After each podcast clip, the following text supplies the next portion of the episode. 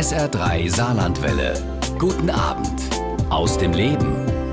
Carsten Schmidt ist pflegerischer Leiter der Intensivstation am Klinikum Saarbrücken. Seit Beginn der vierten Corona-Welle ja, schreibt er ein öffentliches Corona-Tagebuch. Darin berichtet er täglich über die Herausforderungen für sein Team im Kampf gegen Corona. Und heute Abend ja, ist der Intensivpfleger mein Gast bei SA3 aus dem Leben und erlaubt uns einen Blick ja, auf seinen Arbeitsalltag und sein Seelenleben im Akutmodus der vierten Corona-Welle.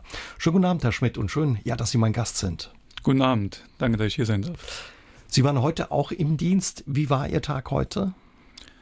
Ja, also heute konnte man von einem geregelten Tag sprechen, würde ich sagen. Wir konnten unsere Arbeiten gut und strukturiert äh, leisten und konnten uns ein bisschen vorbereiten auf die nächsten Tage. Von daher war es ein guter Tag. Mhm. Hatten Sie auch Zeit für Ihr Tagebuch? Und wenn ja, was haben Sie heute notiert in Ihrem Tagebuch? Ja, also die Zeit, die nehme ich mir schon täglich, ähm, auch mal über den Dienst hinaus natürlich. Und ähm, ja, wir haben heute wieder unsere Patienten versorgt, den Zustand etwas beschrieben, wie sie sich entwickelt haben.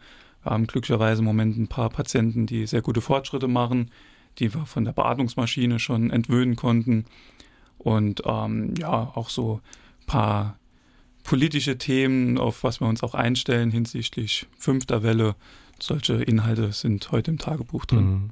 Ja, während Sie weiter gegen die vierte Welle kämpfen, ja, machen sich schon viele Sorgen, beziehungsweise breitet sich die neue Virusvariante in Europa aus und auch die Sorge vor einer fünften Corona-Welle. Wir haben es gehört, Bund und Länder haben sich heute nochmal getroffen. Da wurde auch beraten über stärkere Maßnahmen beziehungsweise Schutzmaßnahmen. Das RKI hätte sich diese Einschränkungen schon ja, zu Weihnachten gewünscht. Jetzt kommen sie nach Weihnachten. Verfolgen Sie die Nachrichten und ja, wie blicken Sie auf diese Entscheidungen, die da gefällt wurden? Also man hat immer mal wieder Phasen in den letzten knapp zwei Jahren gehabt, wo man die Nachrichten nicht mehr so verfolgen konnte, weil man es irgendwo auch leid war, mhm. ständig nur das Elend mit Corona mitverfolgen zu müssen. Aber natürlich solche Entscheidungen sollte man dann auch mit äh, verfolgen. Wir sind ohnehin auch von unserer Arbeit her, dadurch, dass wir jeden Tag an der Front sind, sehr gut informiert und im vollen Bilde. Von daher wissen wir immer, was auf uns ähm, wartet. Und ja, die Entscheidungen sind natürlich richtig. Mhm. Hätten Sie sich gewünscht, dass Sie früher kommen, diese Beschränkungen auch? Oder wie, wie blicken Sie auf Weihnachten, wo jetzt alle die Familie treffen, zusammenkommen? Ja. Die Beschränkungen hätten sicherlich früher kommen müssen. Ja, also das, da haben wir aus den Krankenhäusern ja jetzt auch schon über Wochen darauf hingewiesen, äh, dass das, äh, oder viele Experten, dass das mehr als sinnvoll wäre. Mhm. Und jetzt ist es halt wieder so ein schnell, schnell Handlung, dass man doch noch was gemacht hat dieses Jahr. Ähm, klar, Weihnachtsfest äh, will sicherlich die ganze Familie zusammen sich treffen. Daher war es für die Politik vielleicht auch schwierig, jetzt das noch vor Weihnachten, zwei Tage vorher anzugehen. Also ein paar Wochen früher wäre die Akzeptanz sicherlich größer mhm. gewesen. Ärgern Sie sich da, wenn, wenn dann ja sowas verschleppt wird, so eine Entscheidung? Oder? Ja, aber man hat sich ja leider Gottes auch schon dran gewöhnt, die letzten knapp zwei Jahre. Also viele Entscheidungen hätten uns sicherlich auch schon früher geholfen, wenn sie einfach früher getroffen worden wären und wären auch hinten heraus für die Gesellschaft sicherlich angenehmer gewesen und auch besser zu akzeptieren. Man hört jetzt auch davon, dass zum Beispiel kritische Infrastruktur wie eben auch ein Krankenhaus oder ein Klinikum wie Ihres, aber auch Polizei oder Feuerwehr Notfallpläne vorlegen sollen. Gibt es bei Ihnen auch schon Vorbereitungen jetzt auf diese neue Virusvariante und eine mögliche fünfte Welle? Also wir haben unabhängig von der neuen Variante ohnehin schon Vorkehrungen getroffen, materiellerseits auch für Bettenkapazitäten und äh, gewisse Notfallpläne haben wir auch schon abgestimmt. Also wir sind da schon vorbereitet. Die Polizei und Feuerwehr, dass da jetzt auch ein Fokus mal drauf gesetzt wird, finde ich sehr wichtig. Auch Elektrizität oder Müllabfuhr, ähm, solche Dinge, die tragen ja auch dazu bei, dass das ganze Leben irgendwie weitergehen kann. Ich meine, gerade jetzt im Winter, wenn wir alle keine Gasversorgung mehr hätten, würden wir auch ganz schön dumm dastehen. Mhm. Wie sehr bereitet Ihnen das Sorge, was da kommen könnte jetzt durch die neue Virusvariante? Ja, schon große Sorgen. Man braucht ja nur nach England zu schauen. Die Masse, was da auf einen zurollen kann, äh, ist schon enorm. Und ähm, dementsprechend ist die Gefahr, dass wir eine höhere Anzahl an Intensivpatienten dann bekommen, noch größer. Und äh, davon gehen wir jetzt auch aus. Mhm. Die Neuinfektionen im Saarland gehen weiter zurück. Auch im Saarland ja, ist die 7-Tage-Inzidenz pro 100.000 Einwohner leicht gesunken. Sie liegt im Moment bei 270. Und auch die Corona-Neuinfektionen sind in der vergangenen Woche im Vergleich zur Vorwoche gesunken. Dagegen sind aber die Menschen oder die Zahl der Menschen, die gestorben sind, im Vergleich zur Vorwoche gestiegen. Spiegeln diese Zahlen in etwa auch das, was Sie erleben auf Ihrer Intensivstation? Ja, also wir spüren schon, dass die ähm, Schlagzahl der Neuaufnahmen im Vergleich zu den letzten Wochen ein bisschen weniger geworden ist und leider hatten wir auch ein paar Todesfälle zu äh, verarbeiten, zu verkraften. Das lässt sich mit dem Coronavirus leider nicht vermeiden. Mhm. Wer sind die Patienten, die aktuell bei Ihnen ja auf Station liegen? Wir haben alles querbeet durch die gesamte Bevölkerung. Also man kann da nicht irgendwie von alten oder schwer vorerkrankten Patienten sprechen, auch nicht nur von geimpft oder ungeimpft. Da ist wirklich die breite Masse ist da betroffen. Mhm. Sind es mehr, trotz alledem mehr Patientinnen und Patienten, die ungeimpft sind? Oder wie sieht es bei Ihnen aus? In der, oder sah es auch aus in den letzten Wochen? Ja, also es war dann schon äh, ein überwiegender Anteil von ungeimpften Patienten. Ja. Also mhm. wir hatten auch geimpfte Patienten, allerdings, wo man auch gesehen hat, dass das Boostern längst überfällig gewesen wäre, was sicherlich positiv beigetragen hätte, den Intensivaufenthalt zu vermeiden. Hm. Hängt es damit auch zusammen, eben ja, wenn die Impfung lange zurückliegt, dass dann auch Geimpfte bei Ihnen auf der Station liegen oder womit äh, lässt sich das erklären? Ja, also das sind halt dann in dem Fall auch Patienten, die vorher krank sind. Also das, das sehen wir halt schon, die dann Begleiterkrankungen haben und dementsprechend halt ähm, das Virus sie stärker belastet. Aber mit der Boosterimpfung wären die sicherlich auch besser geschützt, die mhm. Patienten. Waren Sie überrascht und ja auch Ihr Team, als plötzlich wieder Geimpfte auch bei Ihnen auf der Station ankamen? Also eigentlich nicht. Es war ja klar, dass eine Auffrischungsimpfung kommen muss. Das war eigentlich schon von Anbeginn mit den Impfungen so. Es wurde halt irgendwie nur verschlafen, auch von der Politik, das frühzeitig anzugehen und das unter die Bevölkerung auch zu bringen. Dementsprechend war das für uns äh, keine Überraschung, dass da auch wieder mit den Anführungsstrichen geimpfte Patienten zu uns kommen. Ähm, wir haben das ja gesehen im Frühjahr diesen Jahres, wie die Altenheime und die Bewohner dort geimpft waren. Da war ja plötzlich nichts mehr von den Altenheimen äh, bei uns in der Klinik. Von daher zeigt die Impfung da schon seine Wirkung. Mhm. Man hört ja immer wieder auch von Impfdurchbrüchen, auch bei Pflegerinnen und Pfleger. Gab es das auch ähm, ja in Ihrem Team, dass Sie da hellhörig geworden sind oder aufmerksam geworden sind? Nein, also wir haben wirklich einen sehr guten Hygienestandard und die äh, arbeiten, äh, die Mitarbeiter sind da alle wirklich sehr professionell. Also von der Warte waren wir äh, sehr gut unterwegs. Mhm. Ja. Wie kommen die Patienten zu Ihnen? In welchem Zustand? Wie müssen wir uns das vorstellen? Ja, das ist sehr unterschiedlich. Also es gibt Patienten, die sind noch gut kompensiert, ähm, können noch selbstständig atmen und äh, haben ein bisschen Bedarf an Sauerstoff. Aber das geht dann auch ganz schnell äh, rapide bergab, sodass die ganz schnell unter die NIF-Maske, das beschreibe ich auch im Tagebuch, was diese Maske eigentlich macht, halt eben müssen. Mit der Maske versuchen wir, den Druck in der Lunge aufrechtzuerhalten, damit die Lungenbläschen einfach besser belüftet werden. Aber wenn das nicht ausreicht, intubieren wir die Patienten auch. Wir versuchen das so lange wie es geht hinauszuzögern, aber leider lässt sich das nicht immer verhindern. Mhm. Dann gibt es auch Patienten, die kommen schon sehr schlecht zu uns, ähm, die schon mit einer hundertprozentigen Sauerstoffkonzentration beatmet werden müssen, was wirklich sehr toxisch auch für den Körper ist. Aus äh, anderen Krankenhäusern äh, nehmen wir Patienten, also das ist wirklich ähm, sehr facettenreich. Was macht es auch mit den Patientinnen und Patienten, wenn sie dann eben so schlecht Luft bekommen und beatmet werden müssen?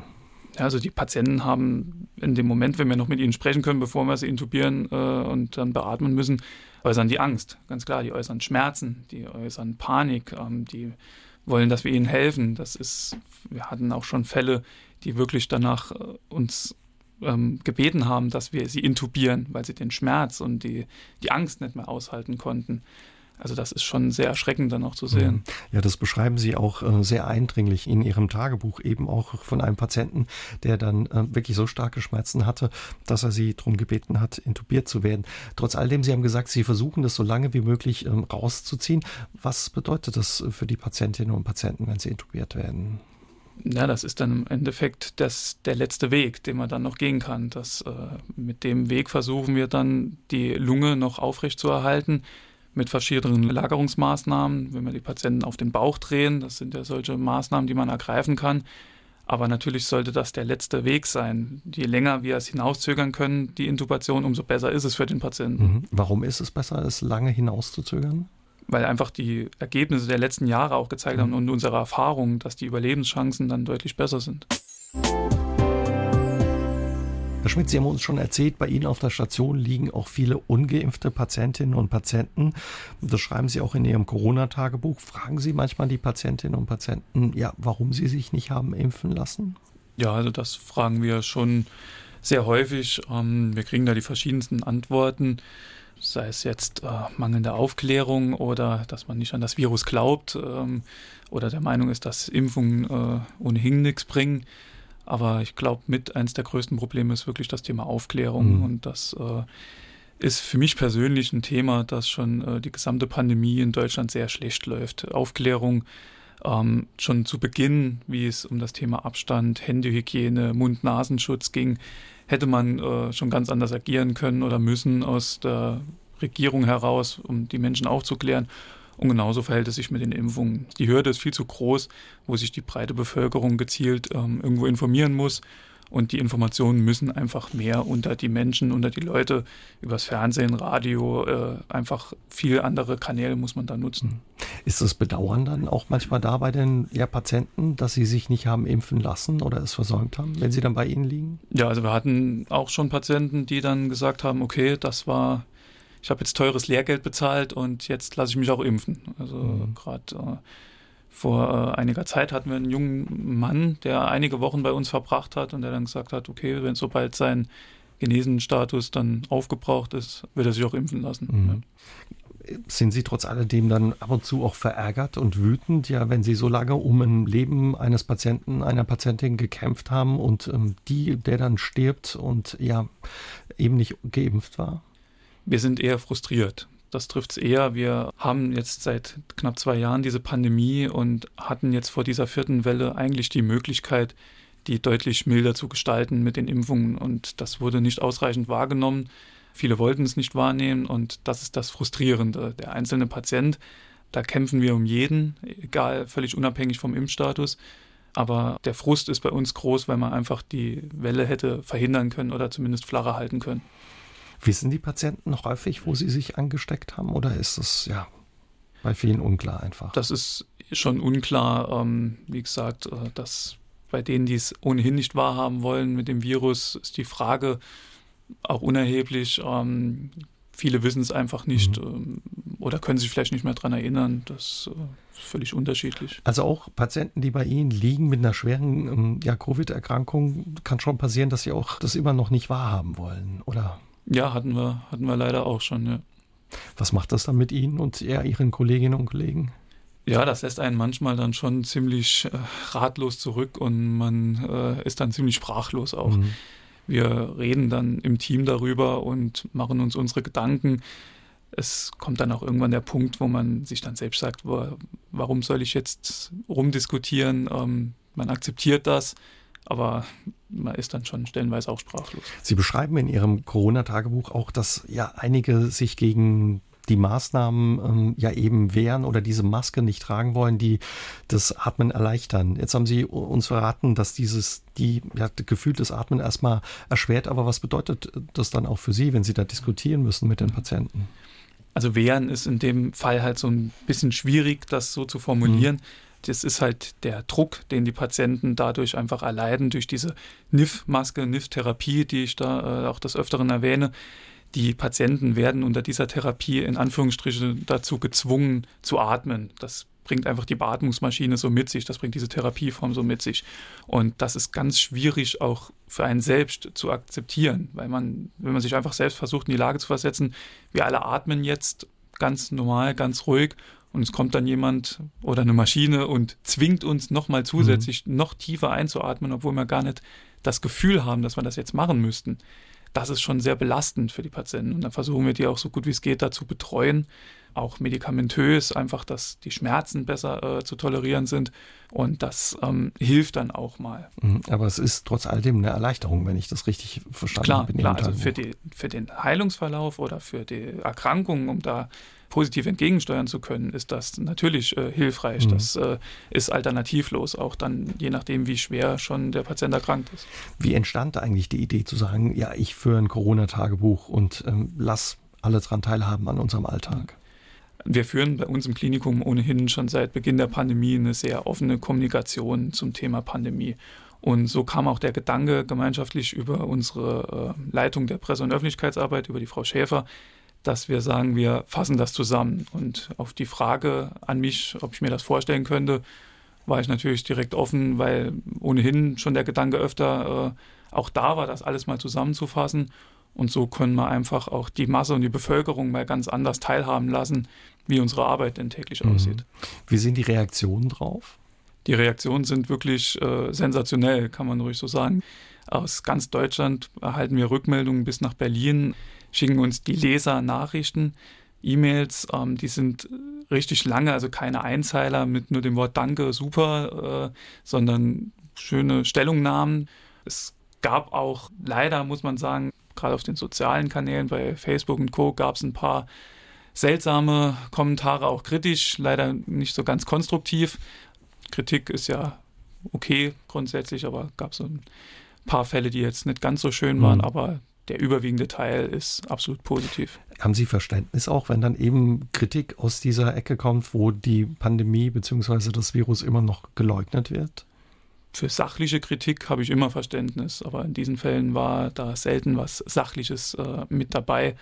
Und ähm, ja, wenn das Tagebuch es schafft, einen Corona-Leugner oder einen Querdenker oder einen Impfverweigerer umzustimmen, dann war es schon ein voller Erfolg. Ja, und wer sich dafür interessiert, das Corona-Tagebuch von Carsten Schmidt findet man auf der Webseite des Klinikums Saarbrücken. Einfach Corona-Tagebuch eingeben, da findet man es ganz leicht. Mit welchen Herausforderungen haben Sie ja und Ihr Team zu kämpfen, ja in der vierten Welle? Ja, zum einen sind es natürlich die Corona-Patienten, die erhebliche Anzahl, die auf uns zukam ähm, und natürlich auch die Versorgung von den anderen Patienten. Man darf ja nicht vergessen, es gibt ja auch noch Patienten, die nicht an Corona erkranken. Es gibt Krebspatienten, es gibt Patienten, die einen Verkehrsunfall hatten, Herzinfarkte, Schlaganfälle. Das alles hat ja nicht aufgehört und äh, will natürlich äh, auch versorgt werden und muss auch jeden Tag aufs Neue versorgt werden. Und diese Herausforderung stellen wir uns jetzt mhm. seit knapp zwei Jahren und legen da täglichen Spagat hin, der schon seinesgleichen sucht. Mussten andere Operationen auch bei Ihnen zurückgestellt werden oder verschoben werden, dadurch, dass die vierte Welle jetzt so stark ausgefallen ist? Also wir hatten auch schon am OP-Programm musste äh, gearbeitet werden, um halt einfach die Kapazitäten zu haben, sowohl für OP-Patienten wie auch Notfallpatienten wie auch Corona-Patienten. Ja. Mhm. Sie haben es gesagt, seit fast zwei Jahren sind Sie im Krisenmodus. Was ja, bedeutet das für Sie und was macht es auch mit Ihnen und Ihren Kolleginnen und Kollegen so im Dauerstress zu sein? Ja, wir haben im Endeffekt auf der Intensivstation durch die letzten Jahre, weil ohne jetzt Corona unsere Situation schon nicht unbedingt rosig war, das jetzt allgemein, was die Krankenhäuser und die Intensivmedizin angeht, hat sich das eh schon angefühlt, als würde man immer mit 180 km/h über die Autobahn fahren, äh, ohne Ölwechsel, ohne Wartung, ohne Boxenstopp. Und dann kam Corona und verlangt plötzlich 210 km/h. Das jetzt über knapp zwei Jahre. Mhm. Das verlangt schon verdammt viel von den Mitarbeitern und den Kollegen und stellt uns jeden Tag vor neue Herausforderungen. Und Sie können sich vorstellen, die Akkus sind äh, sicherlich nicht voller geworden in den letzten zwei Jahren, sondern die Kräfte haben schon äh, sehr nachgelassen. Mhm. Was ist das Fordernde und ja auch das, das Heimtückische bei einer Covid-Erkrankung und dem Coronavirus? Die Erkrankung ist sehr tückisch. Wir haben so oft die Fälle, dass die Patienten uns an dem einen Tag stabil erscheinen und am nächsten Tag wieder völlig instabil sind. Viele Patienten kriegen auch noch Probleme an anderen Organen. Wir hatten gerade in der ersten Welle waren viele Patienten mit Blutgerinnseln. Dann haben wir über die zwei Jahre jetzt auch beobachtet, dass viele an die Dialyse müssen.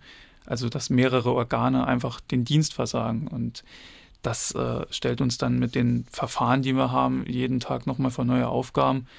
Und es gibt keinen Tag, der jetzt irgendwie gleich ist. Kein Tag ist wie der andere vorher.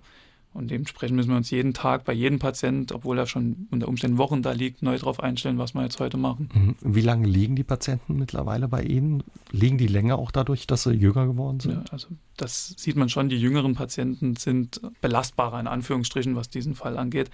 Dadurch halten sie auch länger durch äh, im Vergleich zu den älteren. Mhm. Aber ähm, da reden wir schon von Wochen bis Monate. Wir hatten schon Patienten, die über mehrere Monate bei uns gelegen haben. Die waren zwar dann in dem Verlauf irgendwann Covid-negativ, aber die Erkrankung und die Langzeitfolgen, äh, was die äh, Entwöhnung von der Beatmung und solche Sachen betrifft, hat da wirklich viel, viel Zeit äh, gefordert. Mhm. Was macht es mit einem Körper, wenn man ja eben so lange an der Beatmung angeschlossen war oder eben an anderen Geräten, die im, ja, das Leben am Leben halten? Der Körper ist ja in dem, ist ja in einer völligen Stresssituation über Wochen und Monate hinweg. Braucht eine unheimlich hohe Dosis an Medikamenten in alle möglichen Richtungen. Die Patienten sind nicht mehr mobil, die sind ans Bett gefesselt, also gebunden, nicht gefesselt und ähm, können nicht, nicht aufstehen, können keiner Aktivität nachgehen. Dementsprechend wird auch die Muskulatur weniger. Wir haben eine Physiotherapie und eine Krankengymnastik und wir versuchen die Patienten auch so früh es geht zu mobilisieren. Aber das ist nicht vergleichbar, wie wenn man im täglichen Leben ist und immer mobil unterwegs ist. Und die Patienten müssen viele Dinge nochmal trainieren. Ähm, wir haben Patienten dann gehabt, die anschließend nochmal trainieren mussten, wie sie essen, Kraft aufbauen, um die Gabel überhaupt halten zu können.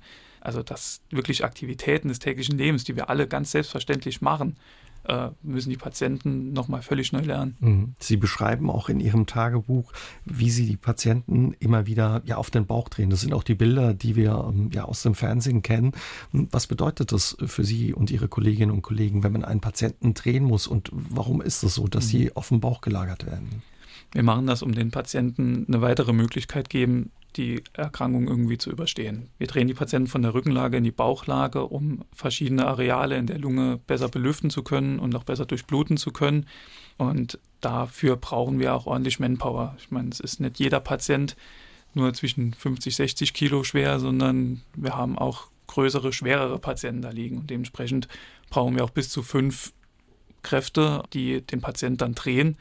Es ist auch ein unheimlich großer Sicherheitsfaktor das Drehen bringt viele Risiken. Ein Verlust von dem Tubus würde bedeuten, dass der Patient nicht mehr beatmet wird. Oder die verschiedenen Drainagen, die der Patient liegen hat, sind alles Gefahren, die dem Patient eben blühen können, wenn die verloren gehen, diese Drainagen und Zugänge, dass ihm das einen Schaden zufügt. Und das wäre dann unter Umständen lebensgefährlich mhm. für den Patienten. Also das ist für Sie und den Patient dann eben Stress. Sie arbeiten ja den ganzen Tag acht Stunden mit Schutzkleidung. Was bedeutet das? Nehmen Sie uns mal mit in Ihre Schutzkleidung. Was heißt das, so lange in dieser ja, Kleidung zu arbeiten? Es ist im Endeffekt eine mobile Sauna. Ähm, es ist sehr eng unter der Schutzausrüstung und auch warm. Wir schützen uns und die Patienten damit. Es ist wirklich sehr belastend, weil auch das Atmen natürlich uns unter der ganzen Schutzausrüstung schwerer fällt mit der Zeit. Und man schwitzt und man ist ohnehin schon unter Stress, weil die Arbeit einfach sehr belastend ist. Und dieses beengende Gefühl, auch zu wissen, okay, ich muss jetzt über mehrere Stunden einfach in dieser Ausrüstung bleiben, weil ich einfach noch so viele Aufgaben zu erledigen habe an den Patienten und ich nicht die Zeit finde, mal auf Toilette zu gehen oder mal kurz was zu trinken, weil ich einfach den Aufwand, den ich betreiben muss mit dieser Schutzausrüstung viel zu groß ist, um zu sagen, ich kann jetzt mal gerade eine Minute schnell was trinken. Also das ist schon psychisch wie körperlich extrem belastend für uns. Sie haben Ihren Job als Stationsleiter angetreten, fast plus minus mit dem Beginn der Corona-Pandemie. Gibt es bessere Zeitpunkte wahrscheinlich, um so einen Job zu übernehmen?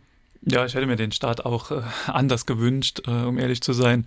Aber die Eingewöhnungszeit war kurz, die Aufgaben waren groß und äh, bin da, denke ich, relativ schnell gut reingewachsen, hatte da auch Unterstützung von den Kollegen und äh, konnte das dann ganz gut stemmen. Mhm. Sie haben uns schon gesagt, ähm, ja, Corona bestimmt Ihren Alltag, das Coronavirus. Trotz alledem, mit den Erfahrungen, ist trotz alledem ein Traumberuf für Sie, der Beruf des Intensivpflegers? Ja, also ich habe mich ganz bewusst für den Beruf entschieden, damals mit 17 Jahren. Also es ist der absolut richtige Beruf für mich. Es ist nur leider traurig zu sehen, was die letzten Jahre aus dem Beruf gemacht wurde, beziehungsweise wie wenig Beachtung der Beruf äh, von der Politik erfährt und wie wenig gemacht wird für unseren Beruf, dass einfach Änderungen mehr als überfällig sind. Das äh, würden wir uns alle wünschen für all die, ich denke, ich spreche dafür alle, mhm. die auch klar sagen würden, dass das ihr Traumberuf ist und dass sie sich damit ganz klar identifizieren. Was wären das für Veränderungen, die Sie sich wünschen würden? Wir brauchen die Förderung des Nachwuchses. Das ist wirklich ganz global gesehen, äh, deutschlandweit in allen Krankenhäusern. Ähm, wir müssen es schaffen, dass die Mitarbeiter, die da sind, gehalten werden und einfach, dass aufgezeigt wird, ähm, wie verantwortungsvoll dieser Beruf ist. Das ist ein sehr verantwortungsvoller Beruf mit unheimlich vielen Facetten. Eine unheimlich hohe Flexibilität wird gefordert. Wir müssen blitzschnell reagieren in allen möglichen Lagen. Und diese Verantwortung muss sich auch am Monatsende einfach, was das Gehalt mhm. angeht, nochmal widerspiegeln. Da gibt es eigentlich auch keine zwei Meinungen. Ist das das Hauptproblem in ja, der Pflege, der Personalmangel oder wo hakt es noch? Also der Personalmangel besteht ja schon seit einigen Jahren. Corona bringt es jetzt einfach nur mehr ans Tageslicht. Und ja, das ist ähm, mit das Hauptproblem. Äh, wir haben bei uns äh, am Klinikum Saarbrücken verschiedene äh, neue Wege angegangen. Wir haben Pflegehelfer, wir haben Stationshilfen, wir haben Stationssekretärinnen, die uns in unserer Arbeit entlasten. Ähm, wir haben einen neuen Ausbildungsgang.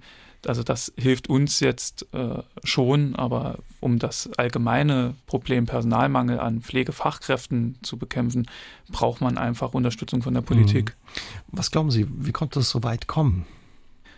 Das waren Entscheidungen, die in den 90er Jahren getroffen wurden, als man die Fallpauschalen eingeführt hat und der Meinung war, dass Krankenhäuser irgendwie Gewinne erzielen müssen. Und dieses System hat dazu geführt, dass an den Pflegekräften einfach gespart wurde und dass dieser Beruf dahingehend kaputt gespart wurde. Mhm. Und da sollte man ganz schnell rangehen. Ich habe da auch mal einen schönen Text dazu gelesen, dass Polizei und Feuerwehr auch keinen Gewinn erzielen muss. Also warum mit Pflegekräften oder mit kranken Menschen? Also da wurde am falschen Ende gespart. Absolut. Also man, die Krankenhäuser kämpfen ums Überleben. Es muss einfach klar sein, dass die Krankenhäuser Unterstützung brauchen. Äh, nicht nur jetzt die Pflegekräfte, auch allgemein die Krankenhäuser. Und das kann nur die Politik machen.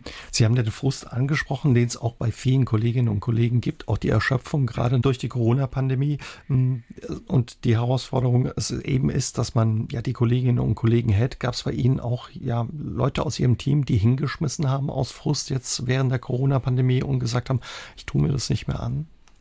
Wir hatten Kollegen, die gegangen sind ähm, in den letzten zwei Jahren, aber es sind auch Kollegen nachgekommen. Das mhm. in Gesamtbild äh, hält es sich da schon die Waage. Aber natürlich ähm, wissen wir jetzt auch noch nicht, was die nächsten Jahre, äh, wenn Corona noch weiterspielt, wird das sicherlich uns auch noch zusätzlich belasten. Aber jetzt kann man äh, sagen, dass es sich bei uns die Waage hält. Mhm. Und was haben die Kollegen gesagt, die Kolleginnen, die gegangen sind? Ja, also es gibt auch Kollegen, die ganz aus dem Beruf gehen, die irgendwie was äh, studieren wollen, ähm, dass äh, die ins Ausland gehen. Also das sind schon verschiedene Gründe weil vielen ist ja auch klar, wie es in anderen Krankenhäusern in ganz Deutschland aussieht. Also es äh, ist ja schon sehr, sehr mhm. ähnlich. War das Thema Impfpflicht für Pflegekräfte auch ja, ein Thema bei Ihnen in, ja, im Kollegium? Wie wurde das diskutiert? Das war ein Thema. Wir haben bei uns ohnehin eine sehr hohe Impfbereitschaft und dementsprechend auch eine sehr hohe Impfquote. Daher ist das Thema für uns klar, dass wir uns impfen lassen. Und äh, es wurde darüber gesprochen. Ich bin jetzt froh und begrüße das auch, dass es jetzt Thema ist, dass es eine allgemeine Impfpflicht geben muss, weil einfach nur die Impfpflicht an den medizinischen Berufen jetzt festzumachen, ist nicht ausreichend, um diese Pandemie irgendwie in den Griff zu kriegen. Daher ist es wirklich eine positive Entscheidung, dahingehend von der Politik auch mal zu sagen, okay, es muss für alle kommen. Mhm. Ähm, Viele hatten ja auch die Sorge, dass ja durch diese Impfpflicht, ähm, jetzt soll die allgemeine Impfpflicht kommen, aber durch eine Impfpflicht ähm, für Pflegerinnen und Pfleger viele dann vielleicht auch den Beruf verlassen. Teilen Sie diese Sorge?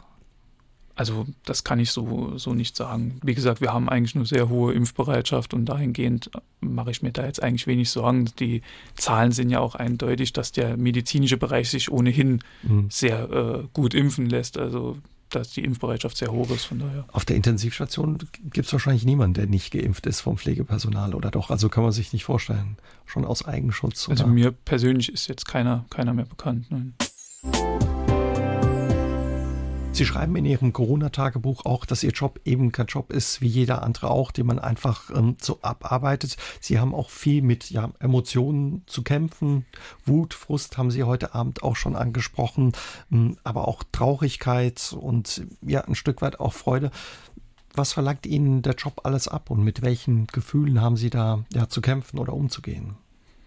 Es ist schon häufig eine Gefühlsachterbahn. Also natürlich sind wir ein Stück weit auch einfach professionell in unserer Arbeit, aber es gibt auch immer wieder Fälle, die uns sehr beschäftigen. Die, das Thema Frust oder Wut über jetzt die Gegebenheiten äh, habe ich ja schon drüber gesprochen.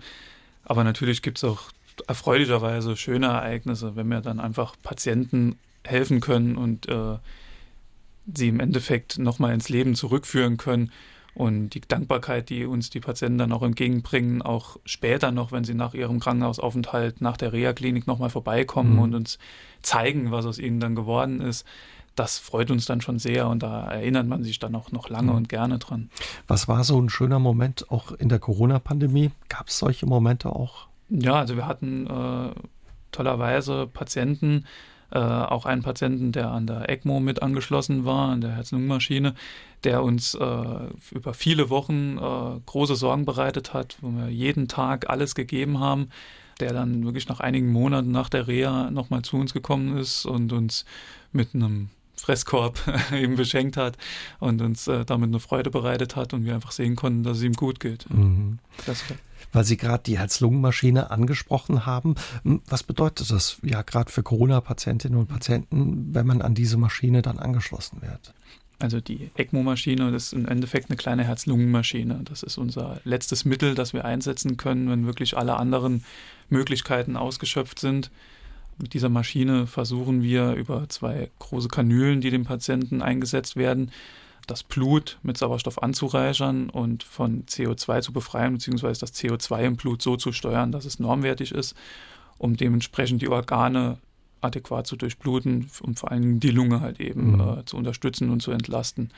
Aber das ist wirklich ein sehr risikoreiches Verfahren, wo man wirklich äh, einen großen Erfahrungsschatz braucht ähm, und ganz klar strukturiert, koordiniert arbeiten muss weil ähm, ein Fehler da unter Umständen das Leben von dem Patienten kosten kann. Seit fast zwei Jahren kämpfen Sie jetzt gegen Corona und das Coronavirus. Was haben Sie in der Zeit ähm, darüber gelernt auch? Das Virus ist sehr tückisch, das haben wir auf jeden Fall gelernt. Ähm, wir mussten auch, wie alle in der ersten Welle, viel lernen. Wir wussten ja auch nicht so richtig, was kommt auf uns zu. Damals war ja der Weg noch ähm, schnellstmöglich die Patienten zu intubieren. Da haben wir daraus gelernt, dass wir das eben nicht mehr machen, sondern so lange wie möglich die Intubation hinauszögern. Wir haben unsere Mittel mit den Beatmungsmaschinen, mit den Lagerungsmöglichkeiten, mit der ECMO-Maschine und ähm, wir wissen auch, wie wir die Patienten zu handeln haben, wann müssen wir mit äh, verschiedenen Verfahren einsteigen und äh, haben jetzt auch das äh, Material, das Equipment glücklicherweise, das hatten wir in der ersten Welle mhm. ja nicht so. Das war ja ähm, ein ganz großes Thema. Zum Beispiel Masken äh, hat ja hinten und vorne haben die ja gefehlt für die gesamte Bevölkerung. Und auch mit solchen äh, Problemen hatten wir zu kämpfen. Also bei Ihnen gab es am Anfang auch ja Probleme, was Schutzkleidung betraf, äh, ja. mit der Versorgung. Ja, also wir mussten auch da wirklich äh, sehr sorgsam mit den Sachen umgehen, um uns und die Patienten zu schützen. Mhm das war ähm, nicht vergleichbar mit heute. Also damals war das schon so, dass äh, man das Gefühl hatte, okay, wenn wir da jetzt zu viel verbrauchen, dann stehen wir in ein paar Tagen da und haben nichts mehr an Schutzausrüstung. War da auch bei Ihnen dann die Angst da, dass man sich selbst äh, infiziert und vielleicht auch ja, das Virus mit nach Hause nimmt, die Familie ansteckt? Die, die Angst war tatsächlich mehr dann äh, zum Feierabend hin und im privaten Bereich. Ich glaube, während dem Dienst waren wir alle voll im Modus und haben funktioniert und haben alles gegeben äh, für die Patienten. Aber natürlich im privaten Umfeld äh, beschäftigt einen das dann doch mehr. Wenn man sich dann auch austauscht mit der Familie, dann äh, denkt man da schon nochmal ganz anders drüber nach. Mhm. Jetzt haben Sie uns erzählt von schönen äh, Situationen. Sicherlich gibt es auch schwere Situationen. Was ist Ihnen da in Erinnerung geblieben? Also schwere Situationen kennen wir von der Intensivstation ja schon sehr lange. Hinsichtlich Corona gab es einige Patienten, die wir über mehrere Tage betreut haben, unter dieser NIF-Therapie und konnten uns mit ihnen unterhalten und haben so, man hat sich ein bisschen kennengelernt und musste dann doch irgendwann den Weg der Intubation gehen und da haben es dann einige leider nicht geschafft und sind dann verstorben. Und je länger man solche Patienten betreut und man eine Verbindung, man, man baut einfach eine Verbindung auf, man ist sich sympathisch, man kommt ins Gespräch, das beschäftigt einen dann schon mehr mhm. wie jetzt äh, wie andere Fälle. Und das äh, erleben wir leider zu oft. Ne? Nimmt man das dann auch mit nach Hause und beschäftigt einem das dann noch? Also es gibt tatsächlich solche äh, Momente, wo man das dann auch im privaten Umfeld nochmal bespricht. Ja. Also es tut dann auch ganz gut, wenn man es mal mit Menschen bespricht, die jetzt nicht unbedingt aus dem medizinischen Bereich kommen, einfach mit einem anderen Blick oder mit anderen Gedanken dazu oder einfach nur für ein offenes Ohr. Wir machen tatsächlich aber auch viel im Team, so dass wir das auf der Station im Team besprechen. Da findet aber zum guten Schluss jeder so seinen eigenen Weg gab es auch nochmal die Frage, ob Sie anhand Ihrer Erfahrung als Intensivpfleger auf der Intensivstation am Klinikum Saarbrücken sagen können, ja, wie sich ähm, das verteilt, wie die Zahl der Menschen ist, ähm, die an Corona gestorben sind, an dem Coronavirus. Sind es eher Ungeimpfte? Sind es eher Geimpfte oder ähm, Jüngere oder Ältere? Was haben Sie da beobachtet in den vergangenen fast zwei Jahren? Ich meine, in den ersten beiden Wellen hatten wir ja noch keine Möglichkeit mit den Impfungen. Es gab ja noch keinen Impfstoff. Daher stellt sich für die ersten zwei Wellen die Frage, so eigentlich nicht. Es ist so, dass es schon aus allen Sparten Menschen trifft. Das sind junge Menschen, das sind alte Menschen, das sind geimpfte Menschen, das sind ungeimpfte Menschen. Also da ist wirklich alles dabei. Mhm. Aber es ist schon so eine Tendenz halt klar zu erkennen, dass es überwiegend ungeimpfte sind.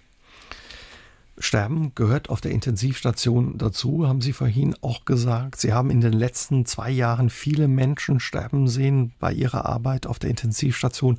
Gerade vor einer Woche sind drei Patienten in weniger als 24 Stunden gestorben, schreiben Sie in Ihrem Tagebuch. Was macht das äh, mit einem, wenn man täglich ja um das Leben der Patienten kämpft und die dann sterben? Hat sich da auch Ihr Blick verändert auf das Leben und den Tod?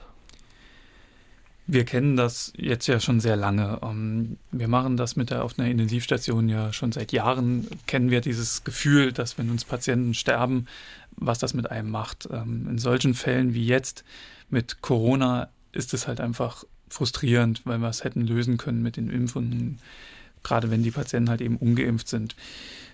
Sie können sich vorstellen, wenn Sie so einen Tag erleben, wo drei oder vier Patienten innerhalb von wenigen Stunden sterben, wenn Sie für diese Patienten alles gegeben haben über Wochen hinweg, dann ist man leer, dann ist man ausgelaugt, da ist man völlig ausgepowert, als hätte man gerade drei Dienste äh, am Stück hinter sich. Und das ist schon sehr kräftezehrend und es ist schwierig, da die Akkus dann nochmal aufzuladen mhm. und auch nochmal Motivation für sich zu finden. Es ist dann Teil unserer Aufgabe, als Stationsleitung zu sagen, wir müssen die Mitarbeiter irgendwie nochmal motivieren. Aber das ist schon eine sehr große äh, Aufgabe, weil man einfach auch selber spürt, wie kräftezehrend das mhm. Ganze ist. Also ich höre raus, da gewöhnt man sich auch nicht dran. Also das wird, oder man härtet da, da auch nicht ab, das schmerzt immer der, wieder aufs Neue. Ja. Der, der Tod ist Teil des Lebens und er ist auch Teil leider der Intensivstation. Aber solche Ereignisse, wenn es dann doch so eine Masse ist von vielen Versterbenden, das, das ist nichts, was, äh, was wir einfach so aus, aus dem Ärmel schütteln mhm. und uns dann sagen, das ist uns jetzt irgendwie egal. Wir beschäftigen uns da schon damit, weil auch wir als Pflegekräfte nicht vor Emotionen und Gefühlen äh, geschützt sind. Also wir nehmen das auch mit und man entwickelt ja auch einen Bezug zu den Patienten. Und dementsprechend schwierig äh, ist es dann oftmals auch, einfach nach Hause zu gehen und zu sagen, okay, der Dienst ist beendet mhm. und ähm, morgen geht es wieder weiter. Ist Ihnen da eine Geschichte eines Patienten aus den letzten Wochen, Monaten besonders in Erinnerung geblieben, die Ihnen ja beigegangen ist?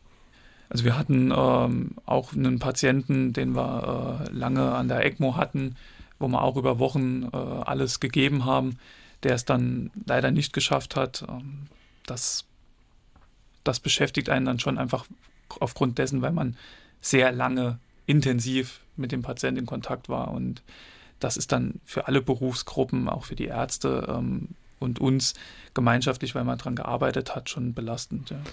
Was bedeutet das ja für die Patienten, wenn sie an ja, Covid-19 sterben? Was für eine Art von Tod ist das?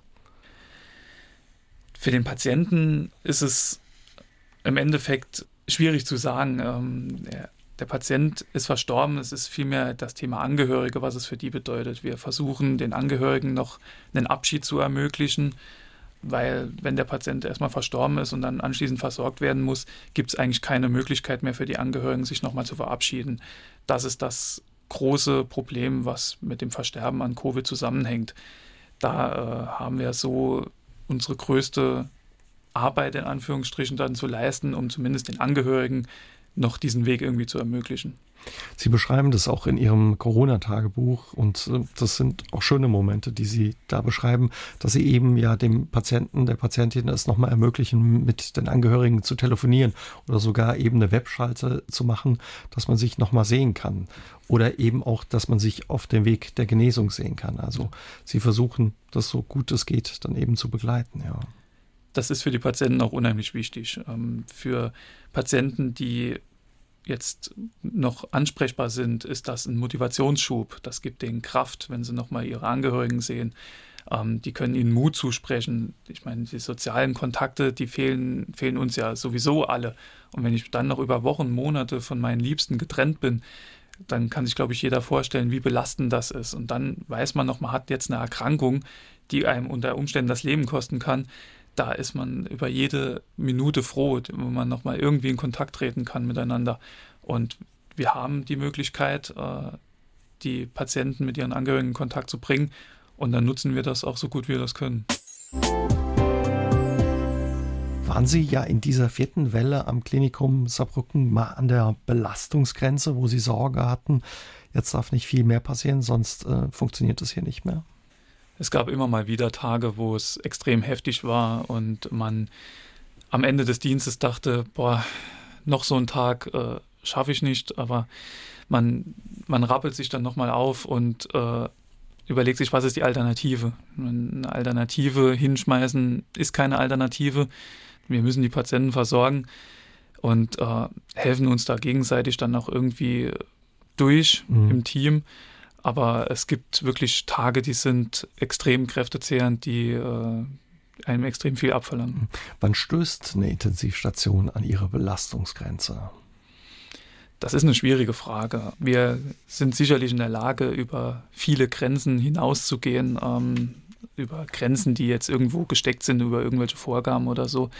Ich persönlich möchte es eigentlich nicht herausfinden, wann wir wirklich so überlastet sind, dass ein Worst Case eintritt und nichts mehr funktioniert. Mhm. Wir können viel stemmen, wir können viel leisten, aber man sollte sowohl aus gesellschaftlicher Sicht und aus politischer Sicht es nicht darauf anlegen, mhm. dass es vielleicht irgendwo in Deutschland mal dazu kommt, dass irgendeine Intensivstation völlig in sich zusammenbricht. Das Ausreizen. Sie hatten ja auch Patientinnen und Patienten aus anderen Regionen aufgenommen und sie schildern das auch sehr eindrücklich in ihrem Corona-Tagebuch, dass sie zum Beispiel, als ja die Belastung sehr hoch war, auch versucht haben, zusätzliche Beatmungsgeräte zu organisieren und dann eben von den zuständigen Unternehmen zu hören bekommen haben, da ist nicht mehr viel da, wir haben nur noch eins. Ja, also mhm. da wird man wahrscheinlich auch ja, nervös oder denkt sich, um Himmels Willen. Ja, ich meine, alle Krankenhäuser in äh, Deutschland versuchen sich vorzubereiten oder zu reagieren, wenn in ihren Regionen die Zahlen steigen.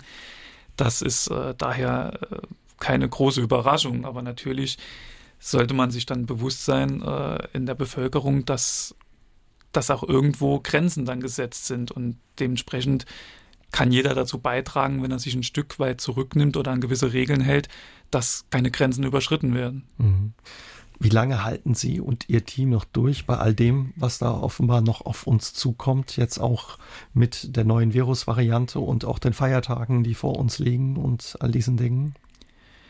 Also hinsichtlich Januar, was jetzt dann mit der Omikron-Variante auf uns wartet, gerade wenn dann Silvester vorbei ist, weil ich, das ist meine persönliche Meinung, nicht davon überzeugt bin, dass sich alle in der Gesellschaft an die Regeln halten werden, wird uns sicherlich die Silvesterparty äh, bei dem einen oder anderen um die Ohren fliegen sodass die bei uns auf der Intensivstation landen. Wir sind da natürlich. Ich äh, sage das auch ganz äh, bewusst und stolz auf die Truppe, dass wir schon seit zwei Jahren da sind für die äh, Bevölkerung. Aber wie gesagt, ich möchte nochmal daran appellieren, man sollte es nicht ausreizen. Wir, wir geben alles, was wir können, aber auch wir brauchen Unterstützung aus der mhm. Bevölkerung, aus der Politik. Und dann können wir alle irgendwie durch diese wohl fünfte Welle, wenn sie denn kommt, irgendwie durchkommen. Mhm. Haben Sie die letzten fast zwei Jahre auch persönlich verändert mit den Erlebnissen und dem Druck und dem Stress, den Sie durchgemacht haben? Ja, man nimmt, ähm, glaube ich, viele Dinge nicht mehr so selbstverständlich und man lernt einfach vieles mehr zu schätzen, gerade im privaten Umfeld. Und das äh, genießt man dann auch deutlich mehr. Äh, das, das nimmt man mit. Die, die Arbeit selber, da, da findet man auch immer Wege, wie man, wie man mit den Situationen umgeht. Aber es ist, glaube ich, für uns alle aus diesem Beruf sehr wichtig, einen Ausgleich zu finden im Privaten, dass man einfach die Kraft nochmal aufbringen kann, um für die Patienten da zu sein. Mhm. Was ist Ihr Wunsch an uns alle? Mein großer Wunsch ist, dass sich wirklich noch viele impfen lassen, auch sich boostern lassen. Wir haben damit ein Mittel, um gegen diese Pandemie zu bestehen, dass alle sich ein bisschen wieder zurücknehmen. Ich kann absolut jeden verstehen, der das Leben, das man vor der Pandemie kannte, wieder zurückhaben möchte. Wollen wir alle. Ich möchte das auch. Aber so, wie es jetzt in den letzten Wochen, Monaten lief, kommen wir da nicht hin. Daher mein großer Wunsch, impfen, Vernunft, etwas Abstand und äh, Hygieneregeln beachten, das würde uns allen helfen. Ja, und viele haben sich heute Abend auch gemeldet und ja, wollen Danke sagen und sprechen Ihnen und Ihren Kolleginnen und Kollegen ein großes Lob aus. Auch wir sagen Danke, dass Sie heute Abend unser Gast waren. Schöne Weihnachten und alles Gute für Sie und Ihre Kolleginnen und Kollegen. Vielen Dank. Aus dem Leben. Der SR3 Talk am Dienstagabend ab 20.04 Uhr gibt's auch zum Nachhören auf sr3.de, auf YouTube und in der ARD Audiothek.